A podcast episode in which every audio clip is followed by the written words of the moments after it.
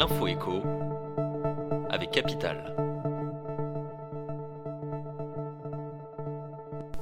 On commence avec le chiffre du jour, 15 milliards d'euros. C'est le montant des économies que Matignon s'est fixé pour le futur budget 2024.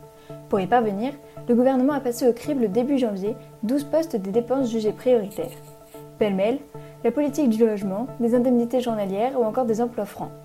D'ores et déjà, l'exécutif a pris des arbitrages. Le dispositif Pinel sera supprimé à la fin 2024, avec à la clé un gain financier de 2 milliards d'euros pour les finances publiques. Les autres décisions budgétaires seront dévoilées en septembre lors de la présentation du projet de loi finance.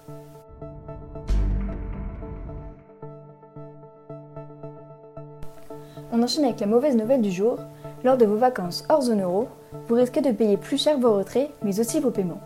Une étude du comparateur Panorabank, que Capital dévoile en exclusivité, lève le voile sur ces montants souvent peu connus des clients. Les tarifs pratiqués varient sensiblement selon la banque.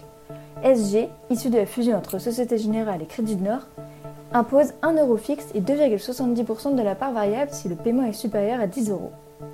A l'inverse, la Caisse d'épargne Île-de-France se distingue en affranchissant ses clients de la part fixe sur les retraits, mais en imposant 2,8% de frais variables. Retrouvez l'ensemble de ces données sur notre site.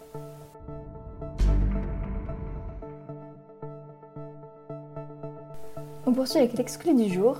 Connaissez-vous parmi les villes qui comptent le plus de résidences secondaires celles menacées par les catastrophes naturelles? La société spécialisée dans l'immobilier Prélo a identifié pour Capital 20 spots où les propriétaires sont tout particulièrement concernés, soit par des feux de forêt, soit par des risques sismiques. Ainsi, vous découvrirez que plus de 30 000 résidences secondaires à Agdou, à Cannes, sont potentiellement sous la menace de feux de forêt, et près de 20 000 au Gros du Roi. Bien plus en altitude, des stations telles que Morzine, Chamonix-Mont-Blanc ou le Grand Bornand peuvent quant à elles subir des tremblements de terre à tout instant. Retrouvez la liste des villes sur notre site.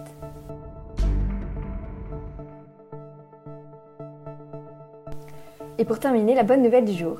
Un rendement de 10%, c'est ce que rapporte en moyenne la mise en location de sa cave à Paris, tous arrondissements confondus.